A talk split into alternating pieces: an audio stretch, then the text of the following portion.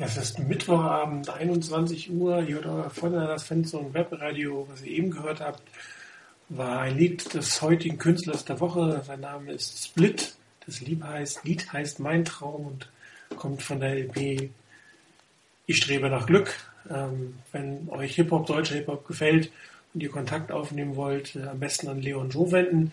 Er hat äh, den an uns verwiesen und ihr hört am Ende der Sendung nochmal ein Song von Ihnen. Jetzt aber Hallo zum 49ers Fans und Webradio, die 76. Ausgabe, äh, Pre-London-Ausgabe. Nachdem wir es letztes Mal 2010 nicht geschafft haben, vor London eine Sendung zu machen, haben wir diesmal alles dran gesetzt, eine zu machen. Darum ist sie auch am Mittwoch, weil ähm, der Ersatz Chris und ich morgen Abend äh, verabredet sind, dementsprechend kein Webradio machen können.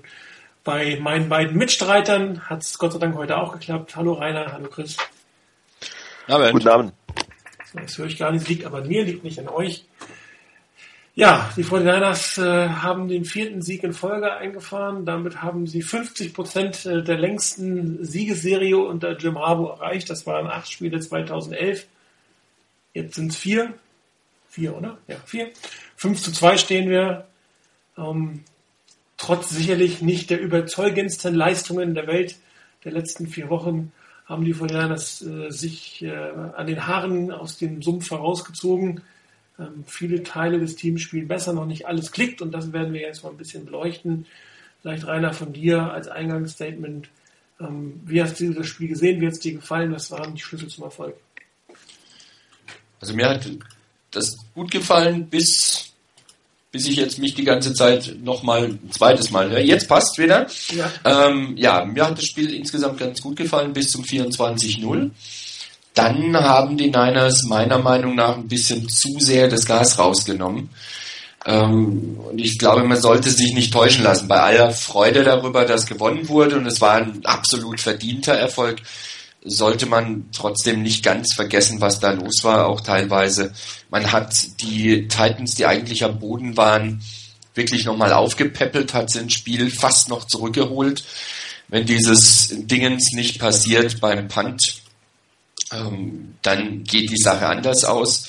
Und auch vorher, ähm, ganz egal, auch wenn Kaepernick vielleicht da getroffen wurde und deshalb der Ball so schlecht war, es gab eine Interception und nur wegen der 15 Jahren Strafe gegen die Titans blieb der Drive am Leben und hat dann einen Touchdown gebracht. Das war für mich das sehr Positive dabei, dass die Niners die Fehler, die die Titans gemacht haben, dann auch wirklich bestraft haben. Da haben wir auch das auch schon gerne mal umgekehrt gesehen. Und da haben es die Niners eben geschafft, konzentriert zu bleiben, sich nochmal zusammenzureißen, dann auch ihre Punkte zu machen. Die lagen klar vorne. Ähm, wie gesagt, für mich ein bisschen unverständlich, warum man die Gegner dann wieder stark macht, weil man da vielleicht ein bisschen zu konservativ war.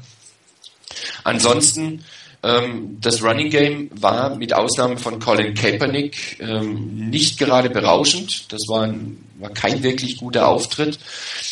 Im Passing Game ähm, ja, das altbekannte, was wir die letzten Wochen haben. Unser Passangriff besteht aus Bolden und Davis und sonst nix. Und das wird den Niners das Genick brechen, wenn da nicht, sich nichts tut, weil irgendwann wirst du einfach auf Teams treffen, spätestens in den Playoffs, die unter normalen Umständen in der Lage sind, die beiden Leute aus dem, aus dem Verkehr zu ziehen. Ich hoffe natürlich auf Manningham und andere, die zurückkommen, dass sich da was tut. Vielleicht ja doch mit Gordon, mit dem Trade, wer weiß. Das werden wir alles noch sehen. Ähm, der Schlüssel zum Sieg war für mich, dass die Kickoff und Punt Coverage so hervorragend geklappt hat. Das war ein ganz, ganz starkes Spiel insgesamt von dieser Unit. Und die Defense insgesamt sah über weite Strecken richtig gut aus, bis man dann so langsam die Titans ein bisschen ins Spiel gebracht hat. Aber von daher die Defense durchaus in Ordnung. Die ähm, Special Teams, gerade die, ähm, wie gesagt, die Kickoff und Punt Coverage wirklich gut. Für mich ein ganz wesentlicher Faktor dieses Mal auch. Die Offense selber in Phasen ganz gut, teilweise mit Highlights, ähm, nämlich mit den Geschichten, dieser einhändige Catch von Bolden zum Beispiel. Das war schon allererste Sahne. Ähm, aber im Laufangriff nicht wirklich rhythmisch, nicht überzeugend und im Passangriff leider wirklich nur zwei Passstationen, die ernsthaft angespielt werden. Von daher, da ist noch einiges zu tun und die Niners haben allerdings, das muss man eben auch zugestehen, und ich will ja nicht nur kritisieren, ähm, die Niners haben genau das gemacht, was sie in den letzten Wochen gegen diese Gegner machen konnten. Sie haben Schritt für Schritt in einzelnen in einzelnen Etappen, mit einzelnen Phasen im Spiel immer wieder dafür gesorgt, dass sie sich Selbstvertrauen holen. Und dieses Selbstvertrauen ist gewachsen, das konnte man auch über weite Strecken, denke ich, wirklich merken, so war es zumindest mein Eindruck. Und die Niners bauen im Moment sich darüber auf. Und da ist halt die ganze Schedule der Niners wirklich sehr, sehr positiv, weil sie hier halt wirklich die Chance haben, auch gegen schwächere Teams einfach wieder so halbwegs in den Rhythmus zu kommen, sich aufzubauen, Selbstvertrauen aufzubauen, das du für den Rest der Saison brauchst. Das machen die Niners bisher ganz gut, finde ich. Und es war absolut ein verdienter Sieg. Ich habe es in der Halftime-Show gesagt. Ich gehe davon aus, dass am Schluss mindestens 14 Punkte vorne sind. Es waren genau 14 Punkte vorne. Und von daher, ich bin soweit zufrieden. Darauf lässt sich ganz gut aufbauen, denke ich. Ja, Chris, äh, du warst ja bei der Halbzeitschule nicht dabei. Ähm, daher kannst du jetzt frisch alles erzählen zu diesem Spiel, was dir einfällt, was, du, was wir von dir noch nicht gehört haben, sozusagen. Also absolutes Highlight des Spiels war ganz klar der Blick von äh, Colin Kaepernick beim Headbutt von Alex Boone. Ähm, aber jetzt zurück zum Spielerischen. Nee, ähm, ich bin eigentlich sehr, sehr einverstanden mit dem, was, was Rainer gesagt hat. Ähm, wobei man sicherlich auch sagen muss, die Punkte der, äh, der Titans, die kamen in der Garbage Time. Also da war das Spiel eigentlich gelaufen ähm, und äh, den Sieg habe ich jetzt da irgendwie nicht wahnsinnig gefährdet gesehen. Ich hätte mir aber gewünscht, und diese Kritik müssen die 49ers sich sicherlich gefallen lassen, ähm, wenn die Offense eigentlich da nur noch zwei, drei First Downs mehr holt und ein bisschen äh, explosiver vielleicht dann doch noch spielt, ähm, dann kommen wir gar, dann gibt es die Situation gar nicht, dass man noch auf die Idee kommen könnte, die Titans könnten gewinnen. Dann kommen nämlich die Titans selber auch nicht mehr auf diese Idee und ähm, dann sieht es ein bisschen anders aus. Sehr gut gefallen hat mir eigentlich das, äh, waren, das waren die Special Teams. Ähm, die spielen auf, in, in den letzten Wochen auf einem extrem guten Niveau. Ähm, speziell CJ Spillman, Daryl Morris, auch äh, Raven Trone und Kasim Osgood. Also diese Jungs, die wirklich nur wegen den Special Teams da sind. Es hat uns, glaube ich, auch 2011 so ein bisschen äh, stark gemacht in den Special Teams, dass da in der Coverage wirklich ein paar Jungs waren, die da wirklich ex exzellent waren. Und ja, wenn, wenn die natürlich die, die Gegner immer wieder relativ schnell stoppen, jeder Gegner nochmals irgendwie 10, 15 Jahre mehr pro Drive machen muss, muss dann ist das natürlich extrem gut für die Defense. Ähm, das Run Game kam nicht so auf Touren, war aber immer wieder fähig, mal doch noch einen First Down zu erlaufen. Und äh, ja, die, die Pass Offense hängt relativ stark natürlich an äh, Baldwin und Davis, wobei man, weil ich da auch das Gefühl hatte, dass beispielsweise der ähm, McDonald durchaus mehr gesucht wurde in diesem Spiel, auch mal tief, ähm, dass man wirklich auch ein bisschen versucht hat, den Ball zu verteilen. Ähm, am Ende halt dennoch die, die Jungs, die bekannt sind, äh, die Catches bekommen haben. Wenn man ein bisschen auf die Statistik schaut, natürlich auch Jay Clocker hat am Ende nur noch gepasst, ähm, dann hat Kaepernick genau etwa die, also circa die Hälfte der Pässe geworfen und circa die Hälfte der Pässe angebracht, die Jay Clocker hatte. Und ähm, ja, ich glaube, wenn da noch ein bisschen mehr geworfen worden wäre, wären vielleicht auch dann noch ein paar Pässe mehr auf andere Spieler gegangen. Insgesamt eben, zumindest zu Beginn des Spiels bis äh, zum vierten Viertel war es eine ganz souveräne Leistung, so in die Richtung, wie ich das ähm, speziell nach dem Ta äh, Texans-Spiel eigentlich gesagt habe. Es kommen drei Spiele, die man mit einer normalen Leistung sicher gewinnen muss. Und ich glaube, es war wieder so ein bisschen eine normale Leistung. Auch mit dem normalen Jim Harbaugh zeigt im vierten Viertel nichts, wenn er nichts zeigen muss. Ähm, ich hätte mir da schon eben gewünscht, dass der eine Drive noch ein bisschen besser wird, weil da auch ein Stück weit dann die Pässe von Kaepernick, er durfte ja da doch noch ein paar Pässe werfen, so etwa zweimal, glaube ich, auch im Third Down, nicht so überzeugend, nicht so ähm, wirklich konzentriert und platziert aussahen wie, zu, wie äh, in den ersten drei Vierteln. Ähm, zum Glück haben dann äh, beim einen Mal, da war es glaube ich eine Incompletion auf äh, Anquan Boldin, dem, beim Punt, danach kam dann der Touchdown der Special Teams. Also haben die eigentlich dann noch das gemacht, was die Niners selber oder was die Offense nicht zustande gebracht hat. Und dann war das Spiel definitiv eigentlich vorbei. Ähm, von daher, ich bin zufrieden mit dem Spiel. Ähm, es hatte gute, äh, gute Ansätze im, im Spiel. Ich fand auch interessant, dass man plötzlich so wieder ziemlich heavy äh, die Read Option auspackt. So zu, vielleicht ein bisschen zum zeigen, hey, rechnet also durchaus damit, dass die kommen kann. Wenn ihr nicht damit rechnet und sie funktioniert, dann bringen wir sie wieder ziemlich heavy. Ähm, und das kann dann für, wird sicherlich dem einen oder anderen Defensive Coordinator noch etwas Kopfzerbrechen bereiten. Ja, grundsätzlich muss man sagen, dass natürlich das Bessere von den beiden auf dem Feld stehenden Teams gewonnen hat. Ähm, nichtsdestotrotz ähm, ist das äh, Spiel ein Spiel von Millimetern, sag ich mal. Die äh, 49ers hatten das Glück, dass die Hände von Anquan Boden äh, nicht fünf Millimeter kürzer gewesen sind in zwei Fällen. Es waren definitiv schlechte Pässe von, von äh, Colin Kaepernick, die er da weggepflückt hat, diese einharmige Catch, das war einfach grandios beim zweiten. Also das war der erste, der lange Pass. Äh, da haben ihn zwar die Kommentatoren über den Klee gelobt, aber da muss man sagen, wenn er das Ding zwei Jahre weiter wirft, dann ist er so hoch, dass ein Ankon Bull den auch catchen kann, ohne irgendwie Akrobatik vollführen zu müssen, weil diesen Ball weil fängst du halt nicht in neun von zehn Fällen, sondern wahrscheinlich nur in vier oder drei von zehn Fällen. Und hast vielleicht sogar die Chance weiterzulaufen. Also es sind einfach keine wirklich guten Pässe, die da ähm, geworfen werden. Das haben wir noch auf den Pass an Vance McDonalds. Äh, da hat er äh, sein, die Geschwindigkeit von Vance McDonalds einfach mit der von äh, Vernon Davis ein bisschen verglichen. Er war ein bisschen lang. Und auch mit Vernon Davis hat er bei den längeren Pässen nicht immer wirklich äh, auf einer Wellenlänge gestanden. Ähm, Glück hatten die 49ers mehrfach, muss man auch sagen. Einmal der klare äh, Fumble von Kyle Williams, der dann letztendlich äh, nicht gegeben wurde und äh, die Interception, die durch eine Strafe zurückgekommen sind. Wenn du in den beiden Situationen den Ball verlierst, dann geht so ein Spiel, wo du eigentlich auch das bessere Team bist, doch am Ende ganz gerne auch mal verloren. Und äh, Rainer, du hast das schon gesagt, es ist halt ärgerlich, dass die 49ers nämlich relativ früh in dem äh, der Sack ist zu Modus umschalten. Und zwar in diesem Fall nach dem 24-0 im, im, im dritten Mitte des dritten Viertels. Und das ist eigentlich in der NFL schon nochmal ein bisschen früh. Ähm, man sieht ja, wie schnell das geht mit dem Muff. Das kann dir auch gerne mal auf der anderen Seite passieren. Ähm, dann sind, ist das ist gegnerische Team einfach da. Noch ein Vorteil ist, wenn du irgendwie den Sack zumachst, indem du vielleicht nochmal ein, ein, zwei Schippen drauflegst und dann vielleicht 31-0 führst und dann erst in den Sack bis zu Modus gehst, dass du äh, vielleicht nicht mehr so viele Starter auf dem Feld haben musst. Mein Gore war lange drauf, Kaepernick hat durchgespielt, obwohl das Spiel eigentlich relativ früh entschieden war.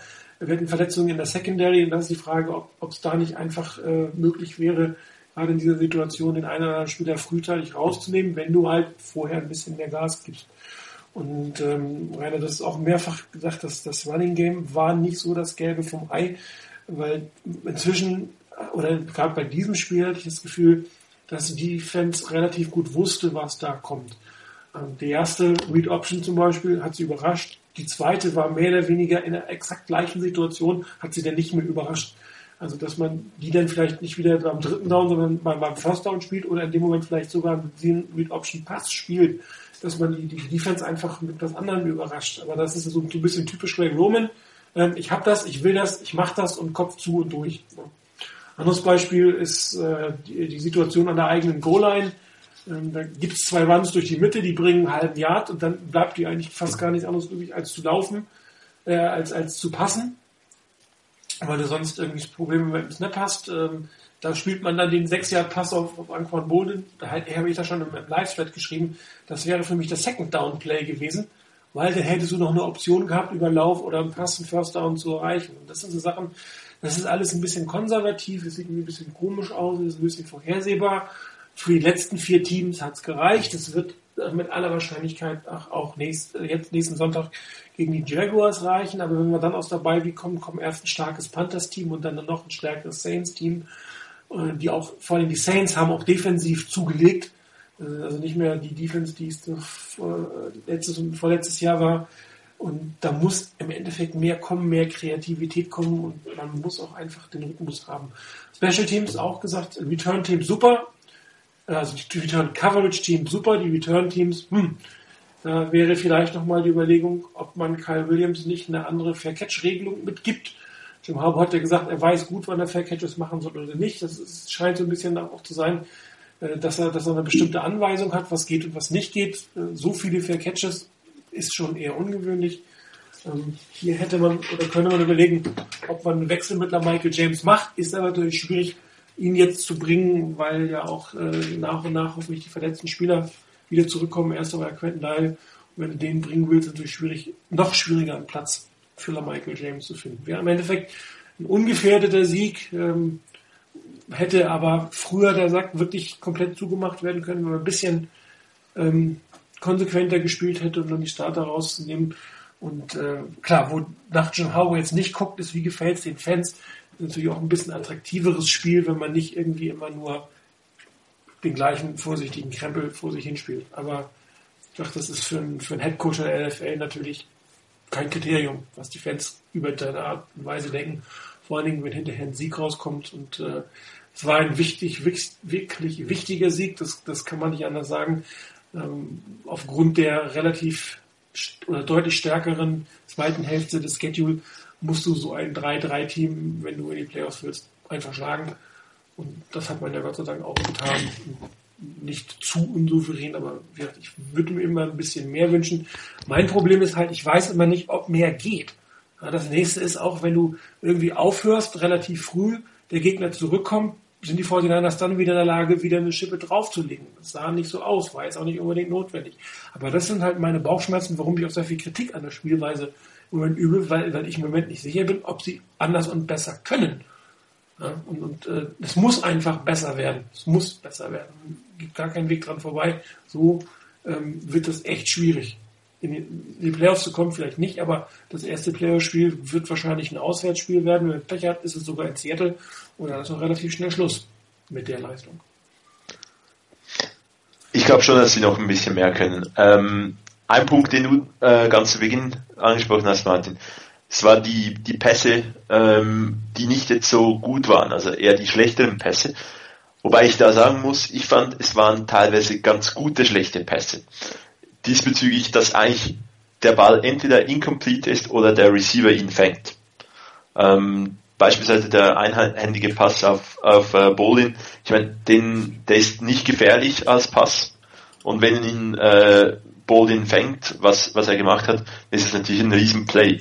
Nicht, dass es ein guter Pass war, aber eben ein, für mich, so tönte etwas paradox, ein guter, schlechter Pass. Und auch die beiden tiefen Bälle zu den Titans, ähm, das waren dann nicht so, so Bälle, wo man irgendwie extrem Angst haben musste, Mist, der könnte noch intercepted werden, sondern wenn er gefangen wird, dann ist es, ist es der Receiver, der ihn fängt. Und wenn er nicht gefangen wird, dann fällt er incomplete. Von daher, das war, fand ich ähm, eigentlich okay. Ähm, sie dürfen gerne noch etwas an der, an der Abstimmung da arbeiten und dass die Pässe dann auch ankommen. Und ich fand auch, dass, dass Colin Kaepernick wieder sich äh, eher etwas getraut, den Ball auch zu werfen. Ähm, teilweise auch in ein bisschen tight windows. Es hatte auch den einen oder anderen Ball, wo man da, wo ich dann schon auch ein bisschen gedacht habe, also den hättest du jetzt nicht zwingend werfen müssen oder zumindest nicht dahin. Aber so ähm, einige Bälle waren da, wo ich dachte, okay, so ein bisschen das, das Vertrauen scheint wiederzukommen, dass er die Bälle dann auch wirft ähm, mit Überzeugung, mit richtig auch Druck äh, den, den Receiver trifft ähm, und dabei das Risiko ein bisschen minimiert ist, dass man dass nicht irgendwie die, die Interception-Gefahr extrem hoch ist. Was noch vorgekommen ist, du hattest in der letzten Webradiosendung gesagt, Chris, die Killplays sind wieder zurück. Waren doch einige diesmal dabei. Also genau, in dem. auch noch ja. relativ gute Entscheidungen, die er da getroffen hat. Also das war, ich glaube, beim Spiel letzte Woche waren es, letzte Woche waren es, glaube ich, zwei. Und jetzt war das doch relativ häufig, und zwar so häufig, dass sogar die Reporter wieder darauf eingegangen sind.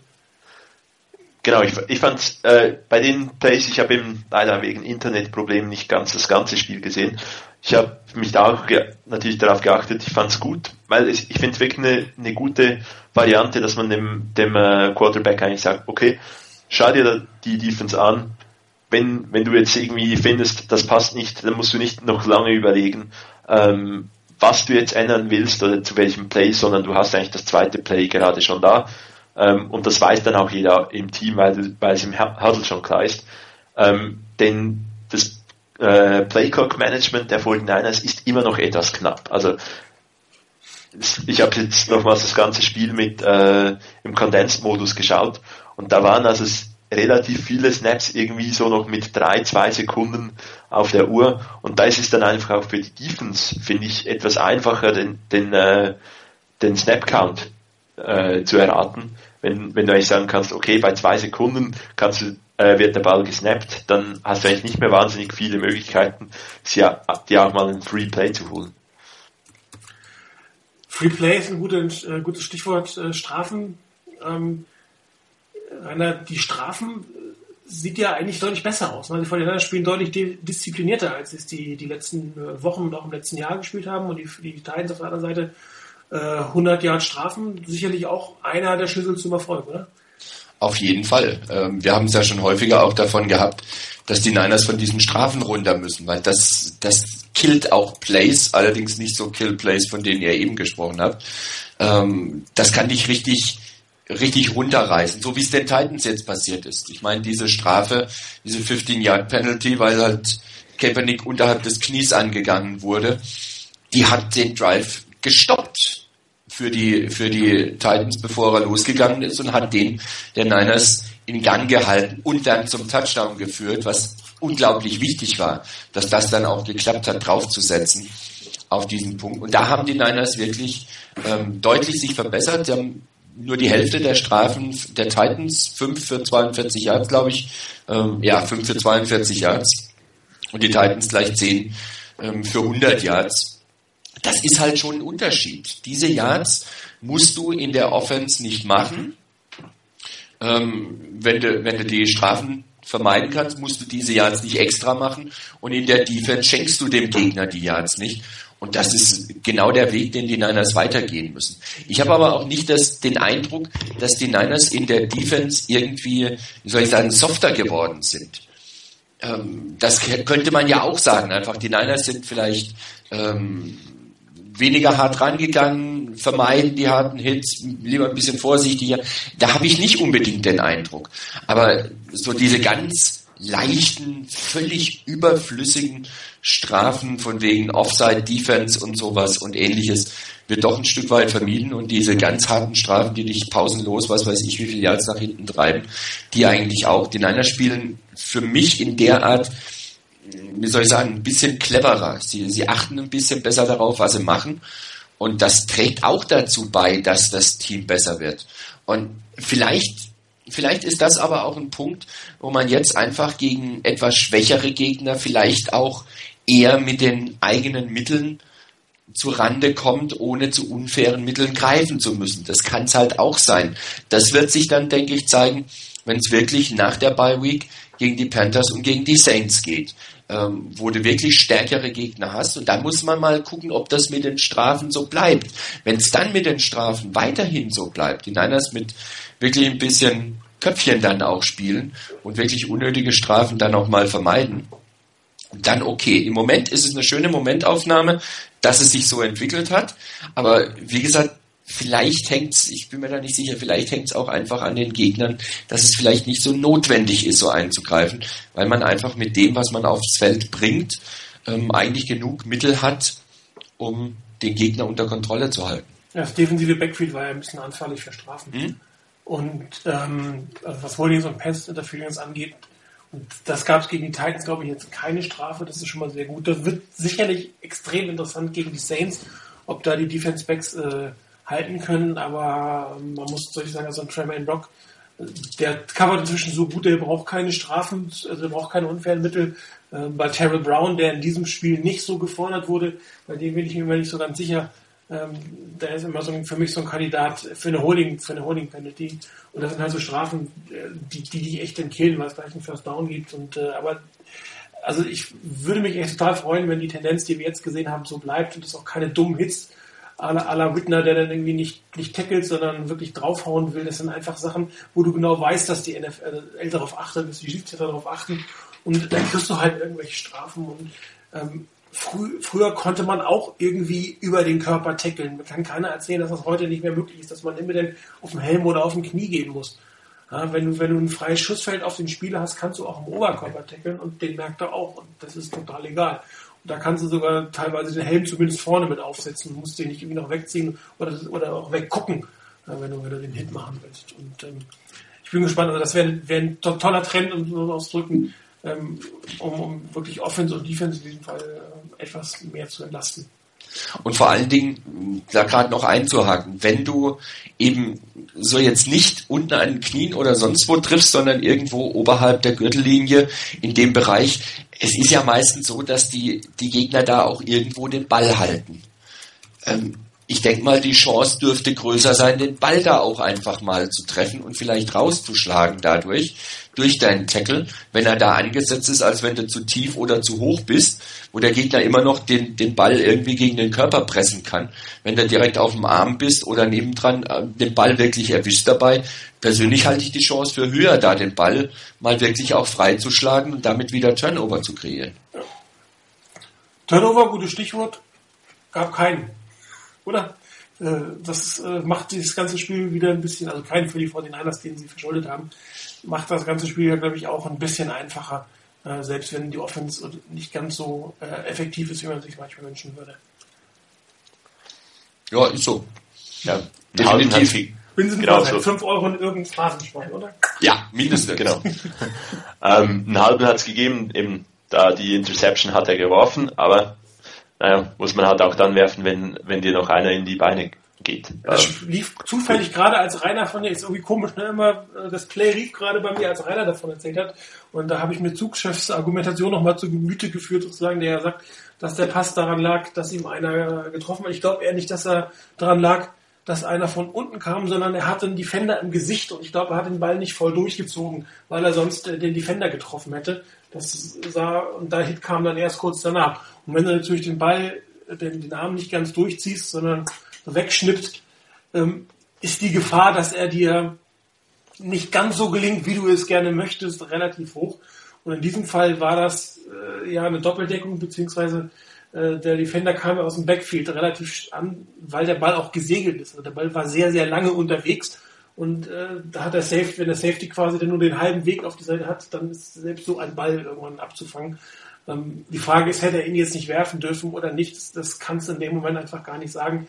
Aber ich glaube, es lag nicht an dem Hit, sondern es lag daran, dass er vermeiden wollte, den äh, mit, mit, der Hand, mit der Hand äh, auf den Helm des Defenders äh, zu dotzen, was sicherlich äh, langfristig zu größeren Schäden hätte führen können als äh, die Interception, wenn sie tatsächlich gekommen wäre. Jo, habt ihr noch was zum Spiel vom Sonntag? Nö, ich jetzt nicht. Ich auch nicht. Eigentlich auch alles dazu. Ja, weil ich frage jetzt mal noch, weil immer wenn ich loslegen will, hat Chris noch einen Nachbrenner. Heute nicht, wunderbar. Nö. Kommen wir zum Thema der Woche. Ähm, die hatten wir eigentlich quasi letzte Woche schon festgelegt, darum hatte ich diese Woche nicht mehr groß gefragt. Die Offense Line. Ähm, das Spiel der 49ers ist, also 2011, glaube ich, hat man das das erste Mal sehr stark gesehen, dass als die Offense Line sich so ab Woche 3 zusammengerissen hat und wirklich zusammengespielt hat, ähm, ist die 49ers Offense, egal wie der Quarterback spielt, hinten dran eigentlich eine Macht. Ja, da ist immer was zu holen. Ähm, wenn die Offense Line nicht gut spielt, dann funktioniert zum einen das Running Game nicht so, wie man sich wünscht, aber auch das Passing Game funktioniert nicht so. Und ähm, klar, die Offense Line ist für jedes Team wichtig. Nur manchmal habe ich das Gefühl, dass, dass äh, die 49ers extrem davon abhängig sind, wie gerade die Form der fünf Jungs da vorne ist. Und äh, man muss auch sagen, dass die nicht kontinuierlich alle gleich gut spielen. Es gibt, äh, glaube ich, im Moment einen Schwachpunkt in der Offense Line, der leider noch nicht ersetzt werden kann, wie es so aussieht. Über den haben wir ja auch schon spekuliert, ob wir überhaupt noch einen Roster bekommen oder nicht. Ähm, aber vielleicht mal erst von euch. Wer mag Oline? Ich glaube, Christo, das ist das Oline-Thema sowieso. Äh, was es der jetzt aufs Tablett gebracht hat, oder? Es werde nicht ich gewesen sein, weil ich bin nicht so richtig der, der O-Line-Experte. Echt? War das der andere ähm, Chris? Okay, äh, irgendein Chris warst, du bist jetzt der Chris, der dran ist, also sag es zur O-Line. Genau, muss ich die Suppe des anderen auslöffeln. genau. okay, nee, ähm, ist sicherlich so. Ähm, bei jedem Team in der NFL sicherlich die Offensive Line für die Offense extrem wichtig. Ähm, bei den 49ers denke ich, im Moment ist es effektiv so, weil man mehr auf den äh, Run setzt und da halt einfach das Loch aufgehen muss, merkt man die Offensive Line mehr. Ich glaube, bei der, bei, im Passing Game merkst du eigentlich dann nur die Offensive Line negativ, wenn's, wenn irgendwie der Quarterback extrem unter Druck war. Aber wenn, wenn eigentlich der Ball schnell weg ist oder so, ähm, oder ein Pass auch unter etwas Druck sicher ankommt, dann achtest du dich, oder achte ich mich gar nicht so wahnsinnig auf, auf, das, auf die Offensive Line. Ich denke, wenn bei einem Runplay äh, dass die Lücke nicht aufgeht, dann ist relativ schnell so der Blick auf die O-Line, so, wo ist denn jetzt das Loch? Und eben beim tiefen Pass, der, äh, der ankommt, obwohl jetzt ein bisschen Druck, der eine äh, Offensive Lineman da ein bisschen zurückgedrückt wird, ähm, er kommt an, dann denkst du nach dem Motto, so, ja, bisschen Druck da, aber war ja nicht so schlimm. Die Offensive Line wirkt auf mich so, dass, dass sie sicherlich noch be, äh, beständiger werden können, aber durchaus als Gruppe re relativ gut zusammenspielen ähm, und auch so die, die dummen Fehler ähm, auch sie etwas minimiert haben. Ähm, wir haben längst nicht mehr so viele Fallstart-Penalties, wir haben längst nicht mehr so viele Holding-Penalties, wie wir vielleicht auch schon uns darüber geärgert haben, weil es auch so total unnötige äh, Strafen sind, speziell Fallstart. Ich meine, den Snap-Count sollte sich jetzt jeder noch während 10 Sekunden merken können. Ähm, und äh, ja, von daher denke ich, ist das sicherlich äh, auch ein wichtiger Schritt, dass in der Entwicklung der 49ers, dass da weniger Fehler passieren. Ähm, dass das Spiel der Niners vielleicht noch nicht ganz so äh, sensationell aussieht, ähm, kann auch daran liegen, dass äh, Kaepernick halt das Selbstvertrauen nicht ganz so hatte, jetzt in, äh, nach diesen zwei Niederlagen. Ähm, nämlich, dass dann gewisse Plays vielleicht etwas länger dauern, gewisse, äh, gewisse Male er etwas zögerlich ist und dann die Offensive Line auch mal wieder mehr in Probleme kommen kann. Ähm, vielleicht die Abstimmung zwischen dem Center und dem Quarterback, was die, was die Calls sind, noch nicht perfekt sind. Insgesamt, ich fand, finde die äh, Offensive Line eigentlich verbessert. Sie dürfen aber durchaus sich auch noch ein bisschen entwickeln. Also verbessert die O-Line insgesamt ja. Ich habe jetzt gerade bei dem, bei dem Spiel gegen die Titans, als ich es mir jetzt heute nochmal angeguckt habe, ähm, auch so im Schnelldurchlauf, ähm, wirklich mir verschiedene Phasen mal rausgepickt, wo ich dann wirklich ganz bewusst versucht habe, die O-Line und vielleicht auch mal einen einzelnen Spieler rauszunehmen. Ähm, und gerade was Snoopy im, im Type-In-Thread geschrieben hat, von wegen, äh, dass Goodwin altert, ähm, man merkt's an einigen Situationen. Und ich wäre sehr, sehr froh, wenn die Niners es hinkriegen würden, ähm, bald, sprich spätestens nächste Saison, wirklich einen Nachfolger zu haben, der jünger, dynamischer noch ist und wie gesagt, ähm, hoffentlich natürlich auch sein Mann da stehen kann und Goodwin ersetzen kann. Ich denke, Goodwin ist im Moment von seiner Erfahrung her einfach derjenige, der die O-Line auch noch durchaus zusammenhält und zusammenhalten kann. Aber er muss sicherlich auch seine Leistung bringen, um weiterhin in der O-Line spielen zu können. Ähm, da müssen die Niners auch aufpassen, weil er ist halt nun mal als Center genau in der Mitte der O-Line und von daher kein ganz unwichtiger Spieler. Ich fand in einigen Situationen ähm, ein Alex Boone sehr, sehr stark. Der hatte ein paar richtig schöne Blocks, die leider nicht weiter genutzt werden konnten. Da ging im Laufspiel dann trotzdem nicht viel voran, weil teilweise dann andere Blocks nicht saßen. Teilweise der von Goodwin in dem Moment oder der von Anthony Davis, ähm, den ich persönlich nicht so schwach sehe, wie er dann teilweise so am Anfang bei den Niners wirkte. Ähm, aber er hat sicherlich noch Potenzial nach oben. Da ist insgesamt die ganze O-Line in, in der Abstimmung aufeinander, in dem, in dem individuellen, was jeder spielt, sicherlich noch verbesserungswürdig. Aber ich sehe es absolut so wie Chris, dass die O-Line sich gebessert hat. Ähm, wie, wie die Niners insgesamt. Und das wird sich fortsetzen müssen, wenn das Ganze eben in einem richtigen Höhepunkt landen, ähm, enden soll im Februar dann. Ähm, Im Moment habe ich da noch ein bisschen meine Bedenken. Auf der anderen Seite, es ist auch noch ein bisschen Zeit und mir ist es eigentlich lieber, dass die Niners auch in der O-Line, aber auch im Rest des Teams so langsam aber sicher besser werden, stärker werden, zum Ende hin stärker werden, als dass sie jetzt plötzlich einen riesen Peak haben und dann geht's eigentlich nur noch leistungsmäßig abwärts. Ähm, ich vertraue drauf und ich hoffe drauf, dass das so laufen wird. Das heißt, dass es so langsam aber sicher besser werden. Ja, ich glaube, den großen Schwachpunkt habt ihr beide schon genannt. Der ist im Moment in der Mitte. Äh, die Stärke, die äh, Goodwin äh, gerade 2011 in diese junge Offense Line gebracht hat, die, zusammenzuführen, die Calls zu machen, ähm, das ist das Calls machen ist noch da, aber die spielerischen Fähigkeiten sind im Prinzip nicht mehr so da. Ähm, es ist auch wirklich eine, eine schwierige Position, die man spielen muss, ja sehr verantwortungsvoll.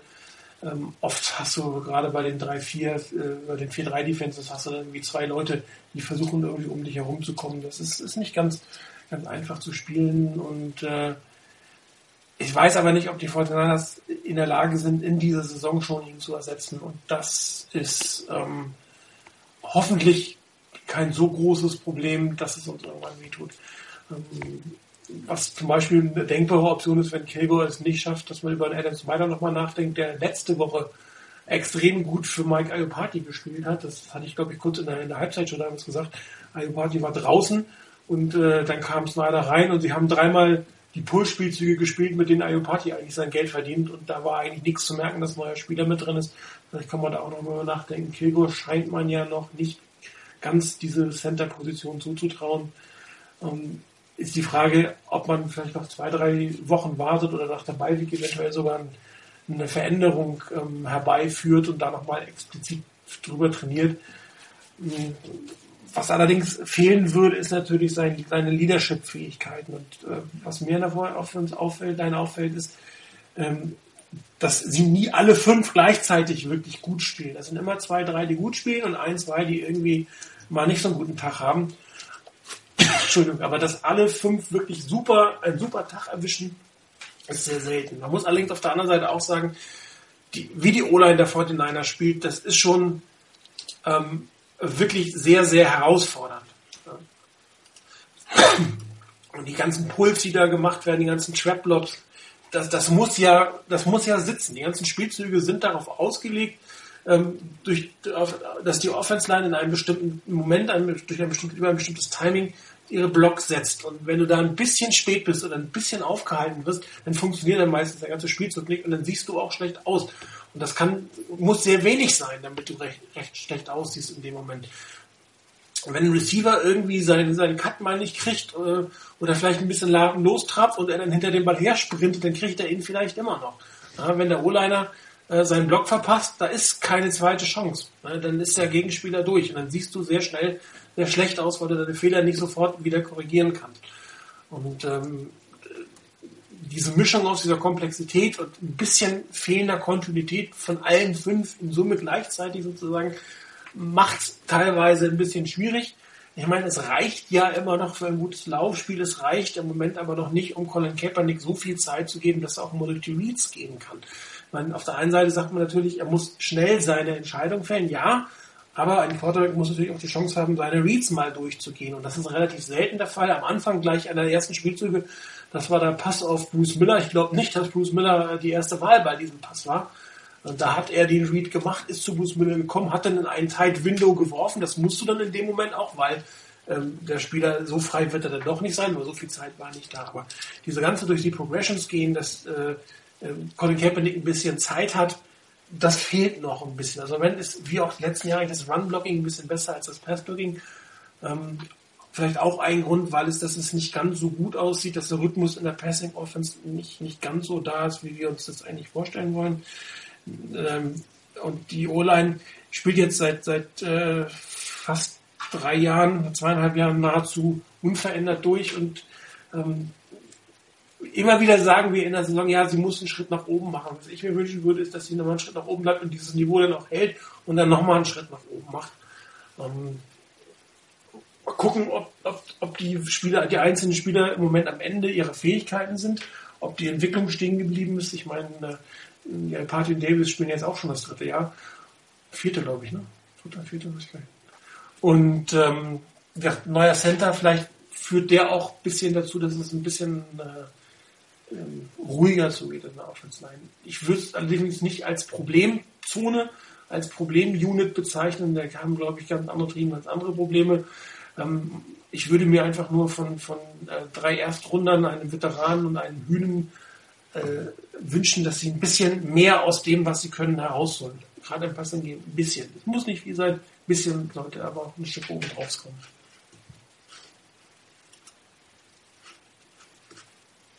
So, ich denke, also,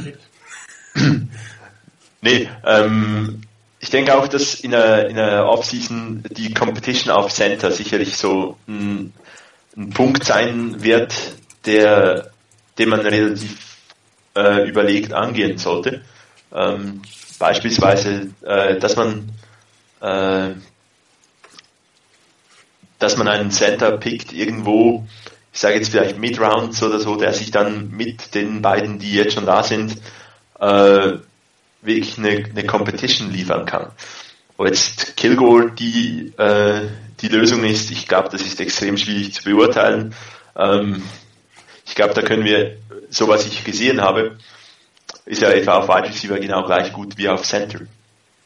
Aber das liegt eigentlich vor allem daran, dass man ihn als Center noch nie wirklich spielen gesehen hat. Und wir sehen ihn nicht in, in, den, in den Trainings, in, in den Drills, in der Offseason. Und von daher muss man sich dann überraschen lassen. Aber ich denke, dass ähm, da eine Competition sein kann, ähm, die die Offensive Line auf die kommende Saison dann auch wieder vielleicht nochmals so den neuen Input geben kann, äh, wo sie noch, sich nochmals ein bisschen verbessern. Ähnlich, ähnlich wie Goodwin, als er gekommen ist und eigentlich die Offensive Line da deutlich verstärkt hat. Meine O-Line musst du eigentlich immer in jeder Draft holen, weil du findest ja auch hinten durchaus mal Gold sozusagen. Ähm, auf der anderen Seite kann man natürlich nochmal über nachdenken, ob man für Agent oder über einen Trade ähm, einen Center wirklich holt, der vielleicht schon etabliert ist, den man sofort integrieren kann. Wobei äh, für einen guten Center tradet natürlich auch nicht jedes Team. Das ist, das ist immer ein bisschen belächelt. Ich weiß noch, die Cowboys, die da belächelt wurden, dass sie irgendwie einen Center in der ersten Runde geholt haben. Ähm, ehrlich gesagt, das ist äh, eine der wichtigsten Positionen auf dem Feld in der Offense. Ähm, da kann man schon mal einen First Round dafür ausgeben, wenn du einen guten Center hast. Und ähm, Nick Mangold bei den Jets als ehemaliger First Rounder, der hat äh, seinen guten Job da gemacht und hat diesen Draftstatus auch berechtigt. Ähm, und äh, da muss man mal gucken. Sicherlich ähm, ist es keine allzu tiefe Position. Auch im College kommt auf dem Center in diesen ganzen Gimmick Stretch Offense nicht ganz so viel Verantwortung, glaube ich, drauf auf die Schultern, wie es an der NFL ist. Ja, ich meine, natürlich ein, äh, ein First-Round-Center hat seine Berechtigung, wenn er, wenn er wirklich gut ist und wenn du den brauchst, dann gib den aus. Ähm, Offensive Diamonds, denke ich, kann man gut mit Rounds finden, aber wenn, wenn einer da ist, äh, den man unbedingt will, könnte es auch den, den vierten äh, First-Round-Pick in der, ähm, in, in der Offensive Line geben. Glaube ich zwar jetzt nicht so wahnsinnig dran. Beim Trade ist oder Free Agent ist halt relativ äh, schwierig, da hast du es schon auch gesagt. Die richtig guten Center, die kriegst du dann beinahe nicht. Ähm, da müsstest du wirklich mal äh, Glück haben, dass gerade ein äh, einer Free Agent wird und bei, sein, bei seinem Team nicht bleiben will. Ähm, ansonsten kann es da auch so ein bisschen sein, dass du ähnlich wie die Giants bei David Bass halt relativ viel ausgeben musst, dass du ihn bekommst. Und das würde ich jetzt eigentlich nicht wollen, dass man da echt nochmals eine eine Position holt, bei der man meiner Meinung nach sich durchaus über die, über die Draft entwickeln kann, zu viel ausgibt. Mhm.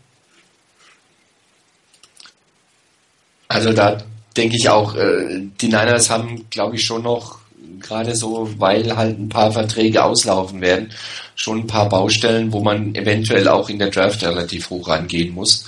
Ähm, es wäre schon schön, wenn man den Nachfolger von von Goodwin auf dem, auf dem Roster hätte, aber ob Kilgore wirklich die, die Lösung der Probleme ist, die es dann geben könnte, ähm, wenn Goodwin aufhört, ach, ich weiß es nicht. Man hat zu wenig letztendlich von ihm gesehen unter echten Wettkampfbedingungen. Im Moment möchte ich es auch gar nicht unbedingt haben. Ähm, also das Experiment würde ich mir gerne dann ersparen für den Moment äh, ähm, erstmal. ähm, vielleicht ergibt sich was in der Draft. Ähm, vielleicht auch, wie du gesagt hast, auch mal zweite, dritte Runde vielleicht, wo man auch noch zuschlagen kann. Manchmal auch hintere Runden. Natürlich wird es schwieriger und wirklich da ähm, auf Gold zu stoßen.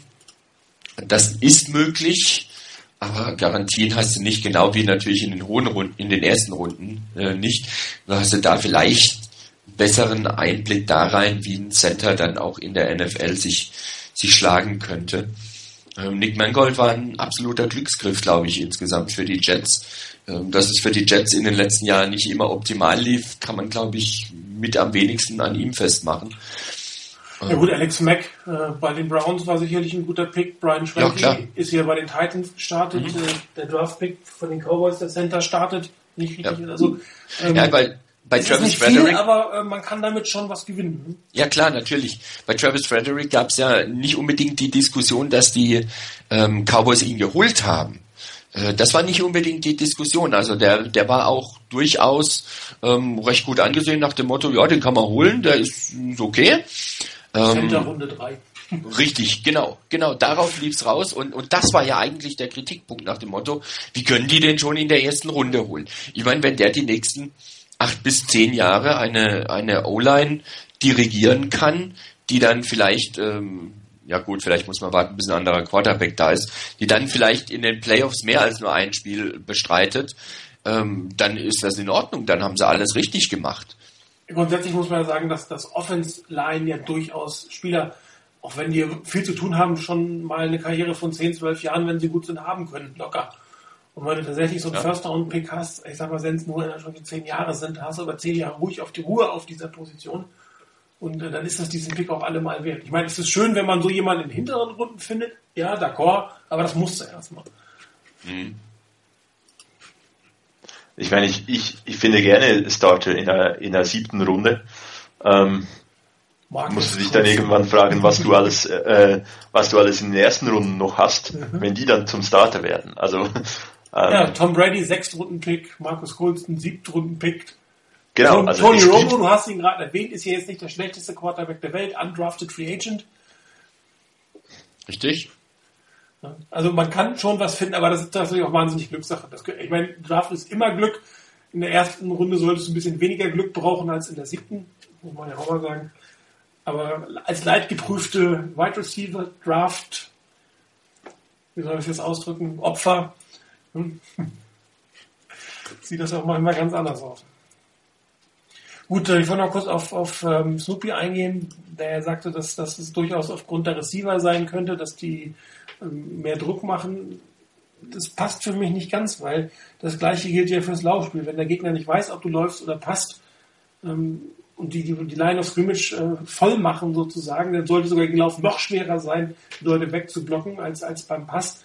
Ähm, findet ja aber nicht statt. Also ähm, sicherlich ist das ein, in, in, gerade in klassischen Passing Downs, logisch, da ist der Effekt da, aber in, in nicht klassischen Passing Downs, ähm, wo, das, oder sogar in klassischen Run Downs, wo sogar der, der, der, Run funktioniert, da geht es ja. Also ich glaube schon eher, dass das ein, ein Thema ist, ähm, ähm, vom, vom, vom, vom Passblocking in dem Moment, dass das noch nicht ganz so ausgereift ist.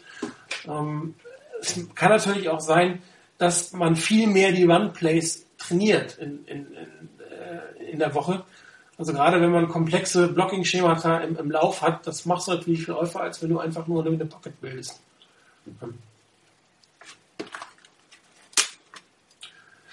Ja, Fortinander Chris Bies ja leider nicht mal online heute, der konnte gar nicht, hätte, sonst hätten wir ja vielleicht äh, sein eigenes Thema nochmal kommentieren können in dem Talk, hat er nicht.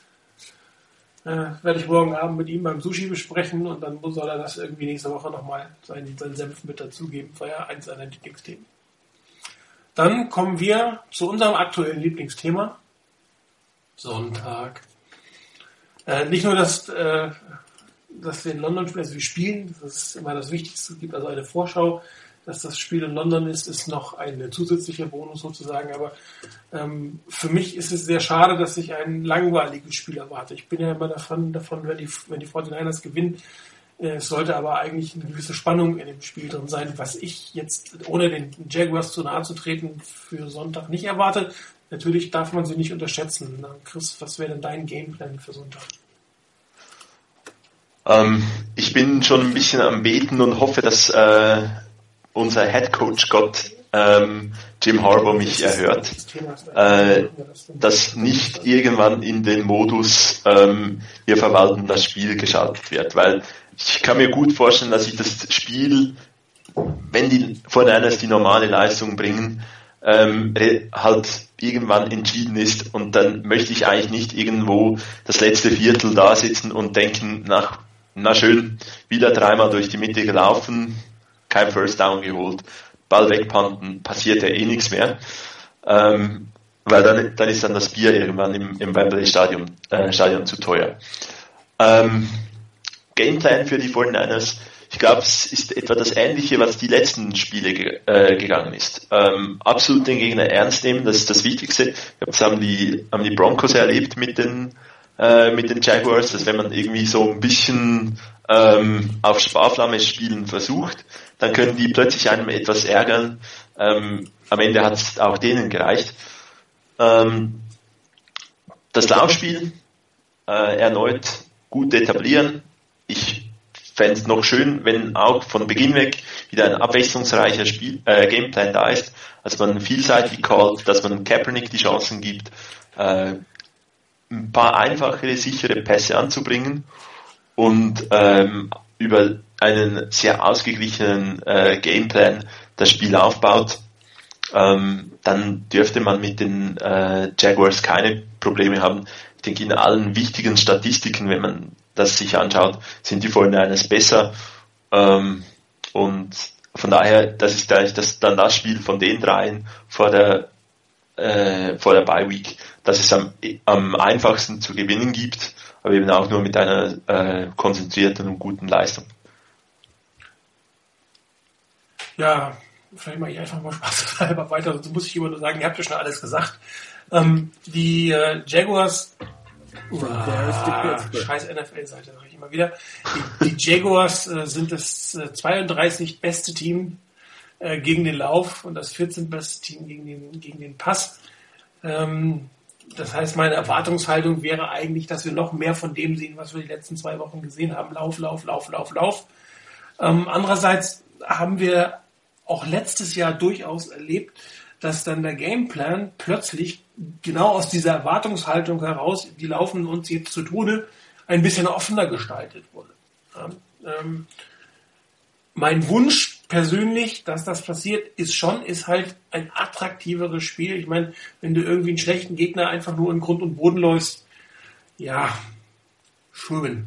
Ist von, von der footballerischen Seite her jetzt irgendwie äh, nicht so prickelnd. Äh, ich meine, wir sind alle da und freuen uns über, egal wie viele Touchdowns kommen. Nichtsdestotrotz ähm, muss auch sagen, es ist ja ein NFL-Spiel, das sieht man nicht allzu oft und da wünsche ich mir schon, dass man auch eine gewisse Qualität des Spiels bekommt, geboten bekommt. Und ähm, daher wäre meine Hoffnung ein Stück weit, äh, dass man hier genau genau diesen Weg geht, dass, äh, weil jeder eigentlich erwartet, dass man sie zu Boden läuft, äh, weil man das die letzten vier Wochen gemacht hat und weil man gegen das schlechteste Laufteam der ganzen Liga antritt, dass man dann hier überraschenderweise ein bisschen das Passing Game hervorholt. Dieses müsste dann natürlich mit Play Action vorbereitet werden. Also gerade wenn du gegen ein Team spielst, was äh, sehr schlecht im Pass ist und was sich auch sehr stark auf die Passverteidigung konzentrieren muss, ähm, dürften Play Actions relativ gut funktionieren, vor allen Dingen, wenn du mittendrin auch ganz gut laufen kannst.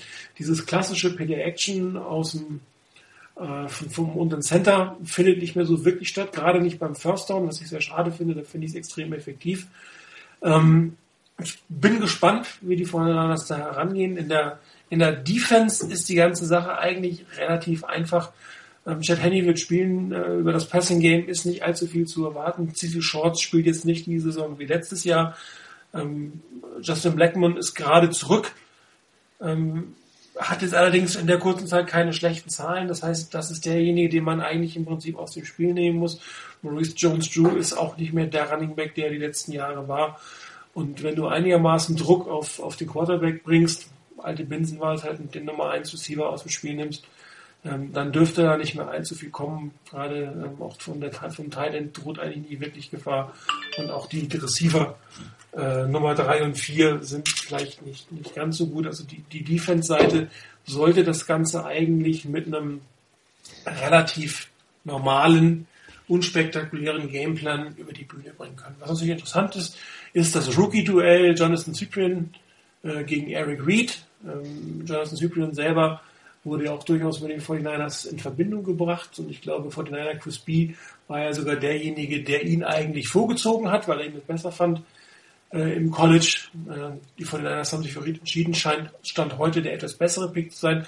Allerdings spielt Cyprien natürlich auch einer deutlich schlechteren Defense, das muss man noch zwei, drei Jahre warten, aber auch so ein kleines direktes Rookie-Duell mal darauf achten. Ansonsten ähm, mit Paul Puslusny wirklich einen guten Mittellinebacker, den aber sicherlich die 49ers Offense Line in der Normalform auch im Griff bekommen kann. Ähm, es klingt jetzt alles sehr, wie soll ich sagen, ähm, normal, nicht herausragend. Man darf dieses Team definitiv nicht unterschätzen. Ähm, die Broncos ähm, mit 28 Punkten Favorit haben, glaube ich, selbst nie gedacht, dass sie das wirklich mit 28 gewinnen. Aber die Jaguars haben ihnen ganz schönen Kampf geliefert. Allerdings sind sie jetzt nur 16,5 Punkte Underdog. Vielleicht kämpfen sie jetzt nicht ganz so sehr wie gegen, wie gegen die, ähm, ähm, gegen die Broncos. Ich weiß auch nicht, ob das irgendeinen Effekt hat, dass das quasi ein Heimspiel ist, was sie die nächsten paar Jahre auch haben werden, dass sie quasi das Publikum in London so ein Stück weit für sich gewinnen sollen, ob sie da nochmal eine Schippe oben drauflegen eine Schippe oben drauflegen können oder ob das den Spielern eigentlich total egal ist, wo sie spielen, muss man mal gucken. Ich befürchte allerdings, dass es eine relativ einseitige Partie ist und äh, ich war damals beim Spiel ähm, Patriots gegen Buccaneers 35-7 extrem einseitig und ähm, das war das Publikum natürlich auch irgendwann überhaupt nicht mehr drin im Spiel. Das muss man ja auch sagen. Äh, ist sowieso von der Stimmung her ähm, etwas schwierig, weil es natürlich keine klassische Gruppenbildung gibt. Es gibt ein paar Jacksonville-Fans, viele 49ers-Fans, aber die meisten Fans sind eigentlich neutral. Im Zweifel sind die dann sogar für den Underdog und wenn der Mist spielt, dann ist das auch von der Stimmung her vielleicht ein bisschen schwierig. Darum ist gerade in diesem Stadion in Auswärts, also in England, ein einseitiges Spiel der Stimmung auch sehr abträglich. Mal gucken, was daraus wird. Rainer. Ja, ihr habt ja eigentlich schon alles gesagt, was es zu sagen gibt. um mal deinen, deinen Part aufzugreifen, Martin, aber ähm, vom Grundsatz her, also ich denke mal, ähm, um die Stimmung zumindest bei uns im Blog mache ich mir relativ wenig Sorgen. Da ist mir, glaube ich, der Spielstand ziemlich egal. Und mit so vielen Leuten, die ich schon lange nicht mehr gesehen habe und teilweise noch nie gesehen habe, ich glaube, das wird sowieso mal was Gutes. Ähm, ja, wenn da noch ein bisschen ein gutes Spiel dazukommen würde, wäre es noch besser. Äh, nicht nur gegen einen Sparringspartner, sondern vielleicht sogar gegen einen Gegner, der sich wehrt. Ähm, nicht zu sehr, also sie brauchen sich ja nicht zu sehr wehren, die, äh, die Jaguars. Ähm, ganz klar, ähm, die Niners müssen wirklich aufpassen, dass sie nicht ähm, Freddy P. Soft aufs Feld schicken. Ich hoffe, den haben sie irgendwo über dem Atlantik abgeworfen. Äh, am besten ohne Fallschirm. Ähm, weil wenn man sich das anguckt, äh, das schlechteste Team gegen den Lauf, umgekehrt die schlechteste Rushing Offense der Liga. Die Niners bekanntermaßen eigentlich ein ziemlich gutes Team normalerweise gegen den Lauf. Ihrerseits ein starkes Laufteam ähm, eigentlich wirklich vorgezeichnet, wie du es gesagt hast. Vielleicht kommt dann genau das andere eben zum Tragen, dass man sagt, naja, die Jaguars werden genau das erwarten und dann sind wir den anderen voraus. Ich hoffe, dass die Niners den Jaguars dann wirklich einen Schritt voraus sein werden. Ähm, die Gefahr ist wirklich die, wenn du halt mit als, als 5-2-Team gegen ein 0-7-Team spielst, das auch teilweise wirklich ganz schlecht gespielt hat, ähm, dann kann es schnell mal passieren, dass du denkst, ähm, naja, das kriegen wir so mit halber Kraft oder mit 90 Prozent auch noch ganz gut hin, schaukeln das nach Hause und vielleicht liegst du dann auch irgendwann mal hinten, denkst dir, naja, das biegen wir eh noch um und kommst dann aber in so eine Spirale, die dich eher nach unten zieht und nicht nach oben bringt wieder. Wenn die Niners das vermeiden können und davon gehe ich aus ähm, und hoffe auch ganz stark darauf, dann wird das eine relativ glatte Kiste für die Niners. Ähm, ich hoffe natürlich auch darauf, dass wir trotzdem so ein paar halbwegs spektakuläre Aktionen zu sehen bekommen. Ähm, vielleicht die eine oder andere Interception, vielleicht auch mal ein Fumble, der forciert wird. Schöne Pässe auch, auch vielleicht mal ein paar spektakuläre Läufe. Wie auch immer, ich hoffe darauf, dass ein paar Highlights auf jeden Fall dabei sind und dass man die Highlights hinterher nicht irgendwie mit der, mit der Lupe suchen muss. Ähm, nach dem Motto, der Highlight-Film dauert ungefähr 30 Sekunden. Das muss nicht sein, es darf gerne ein bisschen mehr sein. Stimmungsmäßig, wie gesagt, bei uns im Blog mache ich mir wenig Sorgen. Insgesamt im Stadion, gerade das, was du gesagt hast, ähm, dass die neutralen Zuschauer dann eher zum Underdog halten werden. Sollte das Spiel eng sein, dann könnte das durchaus passieren, dass dann so doch das ein Heimspiel für die Jaguars wird, wenn die Niners halbwegs vernünftig agieren und ähnlich wie gegen die Titans ähm, relativ zeitig dann auch einen glatten Vorsprung rausspielen, dann ist das ein Niners Heimspiel hundertprozentig. Ähm, weil da wird auch die, der neutrale Zuschauer nicht unbedingt so furchtbar viel dagegen dann machen, sondern das mehr über sich ergehen lassen und die paar Jaguars-Fans, äh, ich glaube, ja, die werden wir dann doch irgendwie leise halten können, dass die nicht so gut zu hören sind. Ähm, ich hoffe darauf, wie gesagt, dass es ein halbwegs vernünftiges Spiel gibt, weil, wie du schon gesagt hast, wenn dann vielleicht auch noch das Wetter nicht so toll mitspielt, den Tag über schon und dann da drin vielleicht noch kalt wird und dann auch noch irgendwie ein schlechtes Spiel. Das muss kein Mensch haben. Ähm, und dann noch schlechtes Essen im Stadion. Ja, das noch dazu. Also ähm, ja, also das, das passt alles nicht so zusammen. Von daher hoffe ich, dass die Niners eine konzentrierte Leistung abliefern, dass die Jaguars ähm, zumindest mal halbwegs munter mitspielen können. Sie dürfen dann so langsam nachlassen und ähm, dann auch brav verlieren. Und ja, die Niners sollten konzentriert bleiben. Das ist ganz, ganz wichtig, denke ich. Und wenn sie das bleiben, gibt es da kein Problem mit dem Sieg, mit dem nächsten Sieg der Niners. Ja, dann bleibt mir nur noch die Frage nach dem Tipp. Wer fängt an? Rainer, du gleich? Ähm, ja, dann fange ich mal an. Gegen die Titans haben sie mit 14 vorgewonnen. Ah, die Jaguars sind eigentlich schlechter. Ah, ich kann mich nicht entscheiden. Doch 17 vor. Ja. Ich gehe mal auf, ich gehe mal auf 20 hoch. okay. Äh, ich wollte, 17 hast du gesagt, Rainer, ne? Ja. Das wollte ich eigentlich auch sagen. Echt gehabt. Ja, das nächste Mal anfangen. Dann, dann, dann setze ich jetzt noch einen oben drauf und sage 21 Punkte vor. Das ist schon sehr hochgegriffen. Allerdings, äh, wie gesagt, kann es durchaus sein, dass das Spiel relativ schnell ähm, endgültig entschieden ist und ähm, da muss man mal gucken, ob da wieder was in der Garbage Time passiert oder auch nicht. Aber eigentlich sollten die 49ers drei Touchdowns besser sein als, als die Jackson Jaguars. Ansonsten müssen wir einfach die Playcalls so laut äh, scheinen, dass Colin Kaepernick sie uns glaubt. Ja, äh, vielleicht haben wir irgendjemanden dabei, der die Funkkommunikation der 49ers hacken kann. Und dann müssen wir halt nur noch irgendwie, äh, was, wie würden wir denn callen? Äh, Deep Pass Right. irgendwie so. Und das, dann, wenn das funktionieren würde, dann möchte ich den Blick von äh, Kaepernick sehen. Äh, genau. Oder den von Jim Harbo. Was macht er da? Ah, Herzinfarkt. jo, also, aber wir sind gerade beim Jackson Jacksonville Spiel, Martin, ganz ruhig. Ähm, Last Minute Updates haben wir reingeschrieben. Es hat sich eigentlich nichts Großartiges verändert zu dem, was, was äh, Igor in dem äh, Wie, Wann, Wo Hippo Thread geschrieben hat. Wir möchten euch alle noch mal daran erinnern, dass ihr euch vielleicht auch ein Stück selber soweit kümmert, wie ihr an eure Ticket kommt. Mit anderen Worten, sprecht eure äh, Geldeinsammler ein. Die meisten sollten im Sherlock Holmes am Samstagabend sein. Diejenigen, die im Ibis sind, für die ist das ein bisschen einfacher. Ich selber habe noch ein Problem, muss ich sagen. Äh, einer aus meiner Gruppe war seit über einem Monat nicht mehr online. Ich habe mir auch eine E-Mail direkt geschickt, noch keine Antwort bekommen. Ähm, ich hoffe, dass er sich irgendwie noch bis, bis übermorgen bei mir meldet und zumindest eine Telefonnummer hinterlässt. Der wohnt nämlich auch nicht im Ibis. Also falls jemand von euch G. Hormus persönlich kennen sollte, äh, wäre meine Bitte, dass ihr ihn ansprecht und sagt, er sollte doch mal auf den Bord kommen und sich bei mir melden. Ansonsten gab es bis jetzt keine großen Probleme. Ähm, äh, ihr, glaube ich, Rainer, du warst letztes Mal beim Trafalgar Square, ne? Ähm, Samstagmittags? Ja.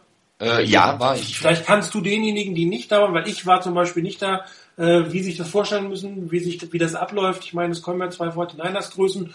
Mhm. Äh, lohnt es sich oder ist das eher so nach dem Motto, ich sehe sie wie so eine kleine Spielzeugfigur irgendwo hinten und äh, sie sagen nur drei Sätze? Was nee, das, nee, das war nicht. Also ähm, letztes Mal war zum Beispiel Jerry Rice da auf der Bühne. Das war auch relativ lange. Also das war nicht einfach nur mit drei Sätzen, der war ein bisschen länger da. Hat schon ein bisschen geplaudert.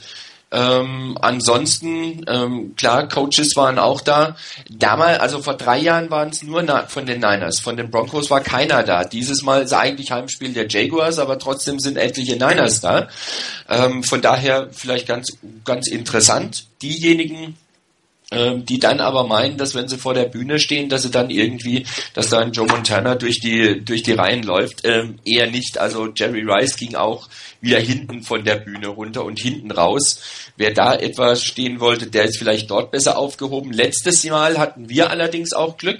Damals ist äh, Doc York durch die Reihen durchgelaufen, ist direkt durch unsere Gruppe sozusagen durch, hat noch ein paar kleine Geschenkchen verteilt. Ähm, das war schon ganz okay. Aber wie gesagt, gerade die Spieler und Coaches, die da waren, die dann auf der Bühne waren, ähm, die sind nicht vorne runter und dann durch die Menge durch, sondern nach hinten raus.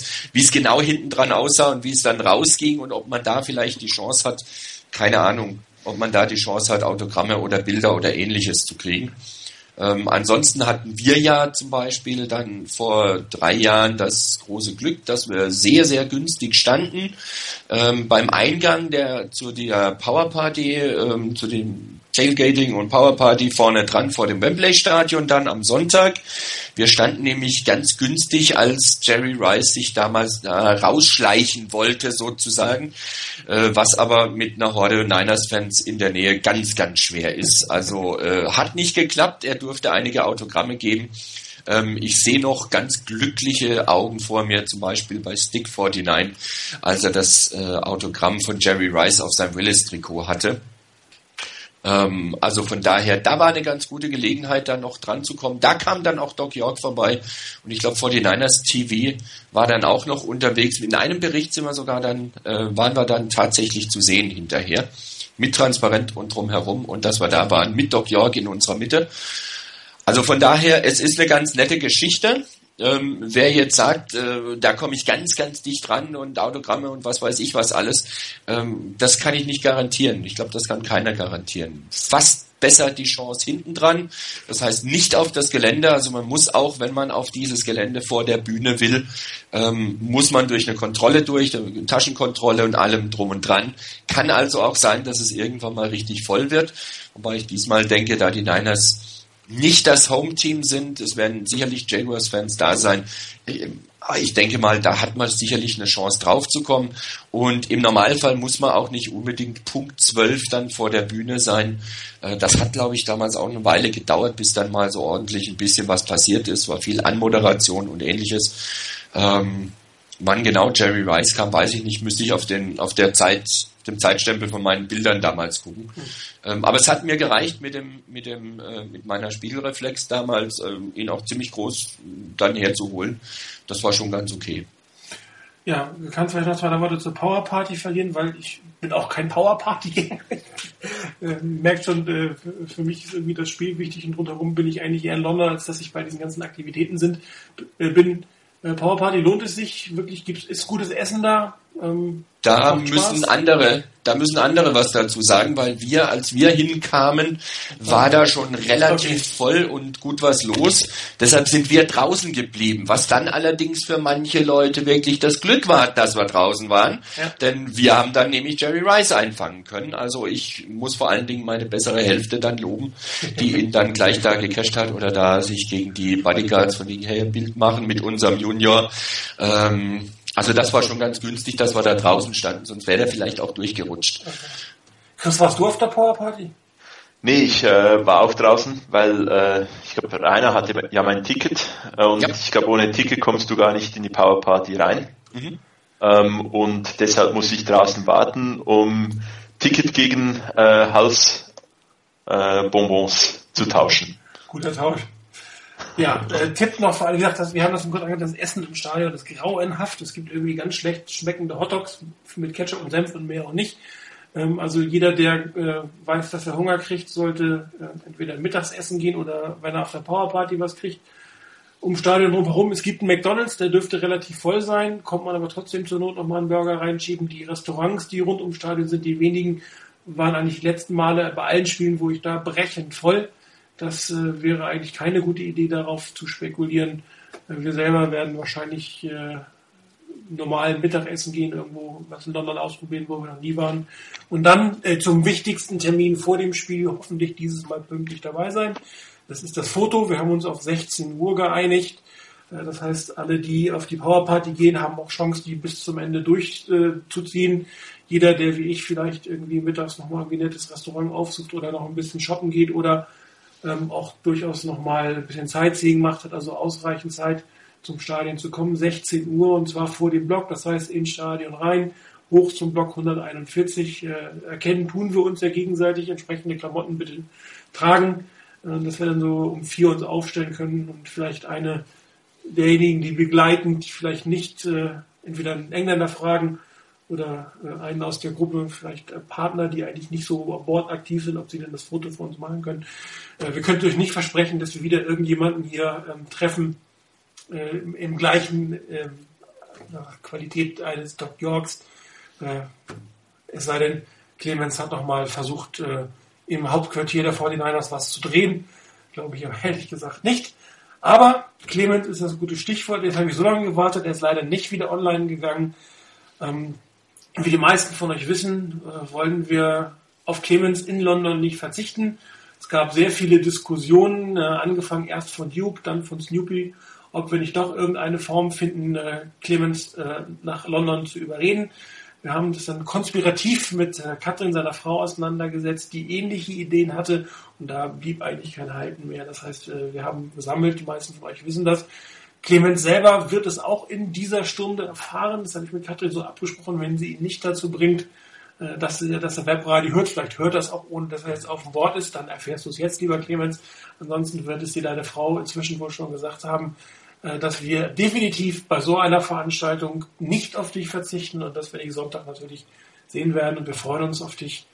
Und äh, für alle, die es wirklich geschafft haben, muss man ja auch sagen, ich glaube, nahezu alle Geldeinsammler haben ihre Gruppe deswegen angeschrieben und niemand hat sich verplappert. Also da muss ich sagen, gut ab.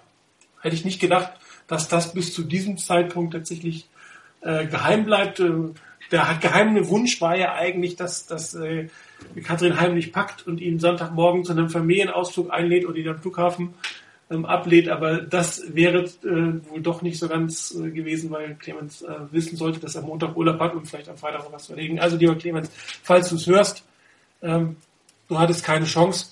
Deine Frau äh, sah das genauso und dementsprechend freuen wir uns, dich am Sonntag beim Spiel zu sehen.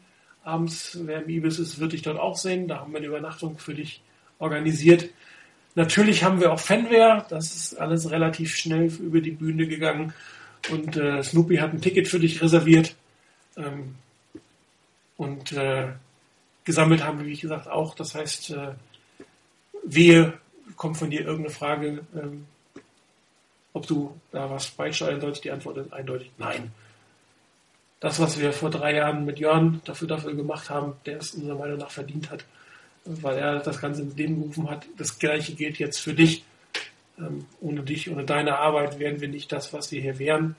Äh, wir drei würden hier nicht am Radio sitzen, ihr würdet draußen nicht zuhören, jedenfalls nicht in der Art und Weise, wie wir das bis jetzt hinbekommen haben. Und äh, ich glaube, wir sind alle froh, dass wir dieses Board haben und äh, wir hoffen natürlich auch alles, dass das nicht das letzte 49er-Spiel ist, was wir zusammen sehen werden. Ähm, mein Dank nochmal an dich, an Snoopy und auch an Duke, der war im Original quasi, der das zum ersten Mal angebracht hat. Aber Snoopy hat letztendlich den Kontakt mit Katrin aufgenommen und überhaupt erst in dem Moment, als sie dem zugestimmt hat, haben wir das dann wirklich auch gemacht. Hier noch ein Kommentar dazu. Nee, wenn du jetzt noch weitergemacht hättest, würde ich noch Pipi in die Augen kriegen. also von daher ist ganz gut, dass du jetzt mal aufgehört hast. Aber ich kann es nur unterstreichen, ähm, die Niners in London ohne Chefe geht nicht. Absolut. Okay, ähm, dann gehen wir ähm, in die letzte Runde sozusagen. Unser Standard-Abschlussprogramm. Ich beginne wieder mit den Power Rankings der letzten Woche. So, jetzt habe ich sie auch gepostet. Ähm, ich bin, glaube ich, einer der wenigen, der die Chiefs nicht auf Platz 1 gesetzt hat. Power Rankings sollen ja nicht unbedingt äh, den Rekord widerspiegeln, sondern äh, die Stärke einzelner Teams. Und ähm, so ein bisschen, äh, wie soll man sagen, der, der Benchmark ist, wie würden äh, Teams gegeneinander tatsächlich in der Wahrheit aussehen, beziehungsweise wenn sie auf einem neutralen Feld gegeneinander spielen würden. Und da muss ich aus meiner Sicht im Moment sagen, sind die, die Seahawks das Maß der Dinge. Ähm, auch wenn sie das Spiel gegen die Colts verloren haben, auf, ich sag mal, auf neutralen Boden würden meiner Meinung nach die Seahawks gewinnen. Die Colts für mich mega überraschend, dass die so gut sind. Ich habe schon damit gerechnet, äh, dass, dass sie, ähm, äh, wie soll ich sagen, dass, dass sie in der Lage sind, so gut mitzuspielen, aber äh, dass Luck diesen Schritt, also der hat definitiv keinen Zaffer mehr aus Lamm, der ist voll da, hervorragend. Ähm, Broncos. Bisschen nach unten gegangen, nichtsdestotrotz sind sie für mich irgendwie doch noch der Super Bowl-Favorit, ähm, aufgrund äh, der Fähigkeiten von, von Manning, gewisse Sachen auch, ähm, wenn es schlecht läuft, herauszuholen. Andererseits ist er natürlich nicht unbedingt der größte Playoff-Quarterback aller Zeiten. Jim Irsay hat ja in seinen ganzen Tweets so ein bisschen darauf hingedeutet, dass man eigentlich äh, Andrew Luck geholt hat, um von den Stats zu den Super Bowls zu kommen. Muss man sehen, wie man will. Aber mein heimlicher Favorit sind auch die Broncos. Die Chiefs, man kann sie nicht ganz ignorieren. Wahrheit kommt äh, in, den, in den nächsten drei, vier Wochen. Ähm, die Saints ähm, stehen eigentlich seit Ewigkeiten auf Platz 5. Ich habe sie selber noch nicht so oft gesehen. Vielleicht würde ich sie sogar besser als die Chiefs einschätzen, aber das mal nicht. Die 49ers sind klar dahinter. Äh, die Bengals auch auf dem Weg nach oben, die Packers für mich ähm, auf dem Weg nach oben, jetzt mit Eddie Lacey ein Running Game gefunden, auch wenn sie keine Receiver haben.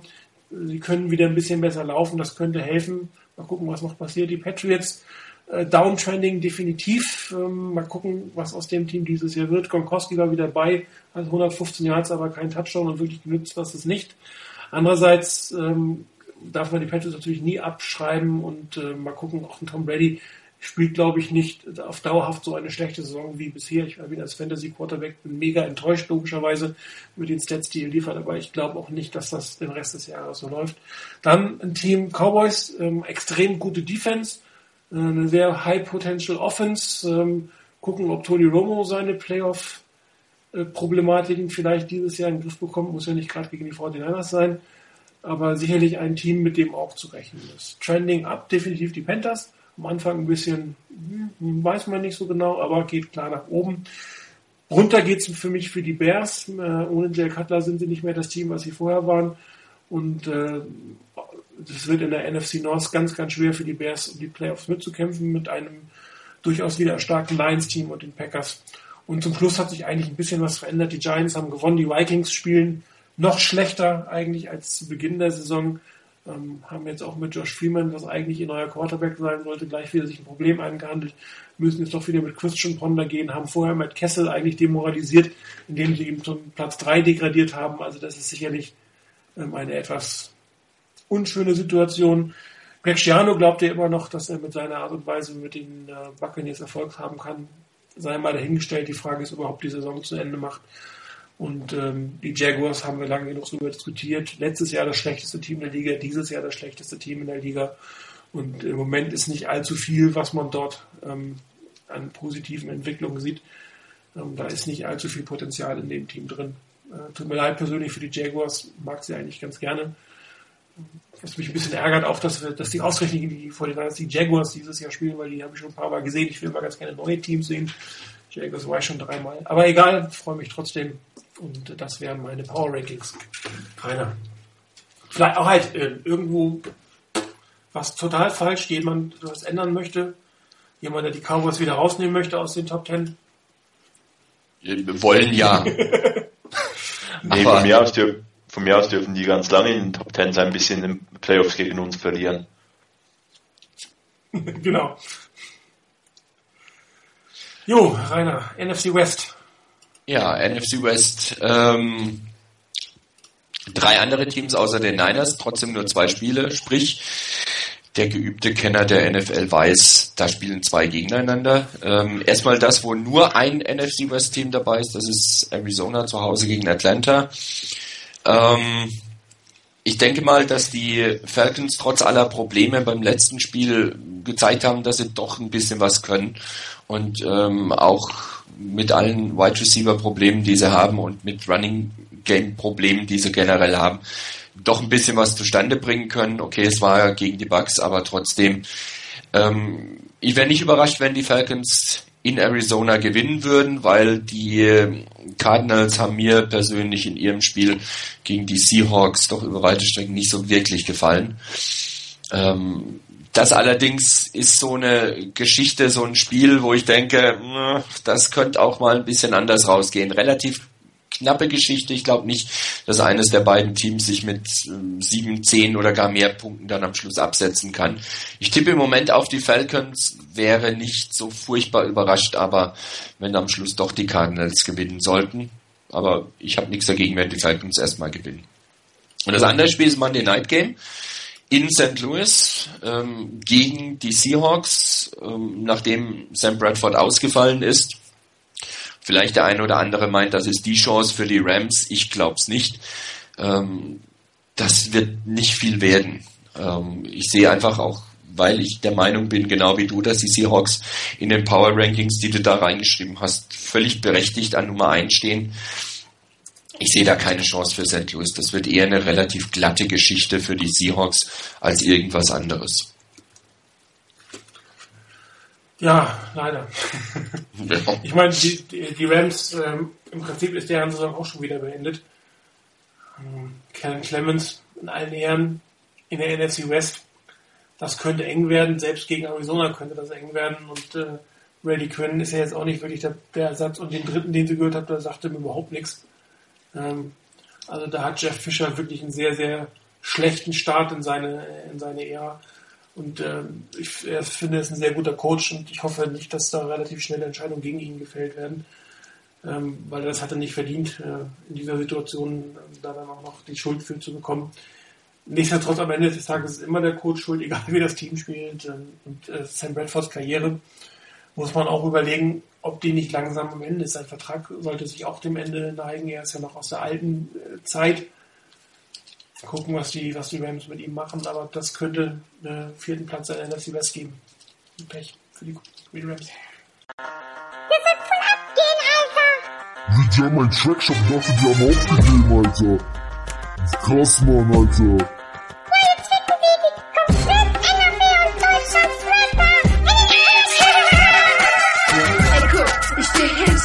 Ich bin so tight, dass du denkst, dass dein Blindgang die Beste. Im Female Rap, ich sag echt erneut. Bei jedem Track, ich kann auch rappen ohne Crack im Blut. Weil die anderen wack sind und jetzt mich Schlampe, aber du bleibst der Hurensohn. Ich wünsche dir einen guten Ton, weil ich bin die, die besser fort und meine Lines ist wie ein Messer und ich bin die Nummer 1 im Flow Run. Du bist wie cool, weil deine Ho in den Mund scheiß. Leide weiter bei deinen Scheiß, Weiber, schreibe geile Rhymer, heißt Leute verweisen, Neider in die Weite. Meine Kettenreime sind geil und wetten, deine sprechen keine geheimen Zeichen wie meine Zeilen.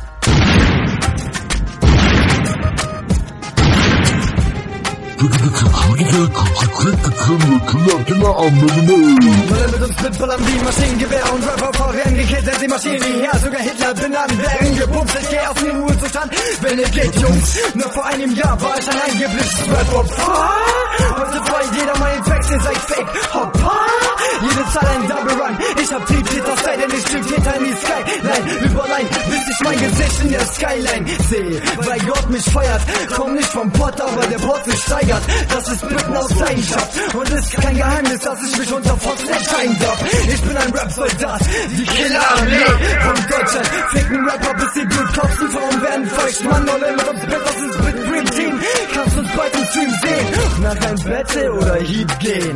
Tja! Let's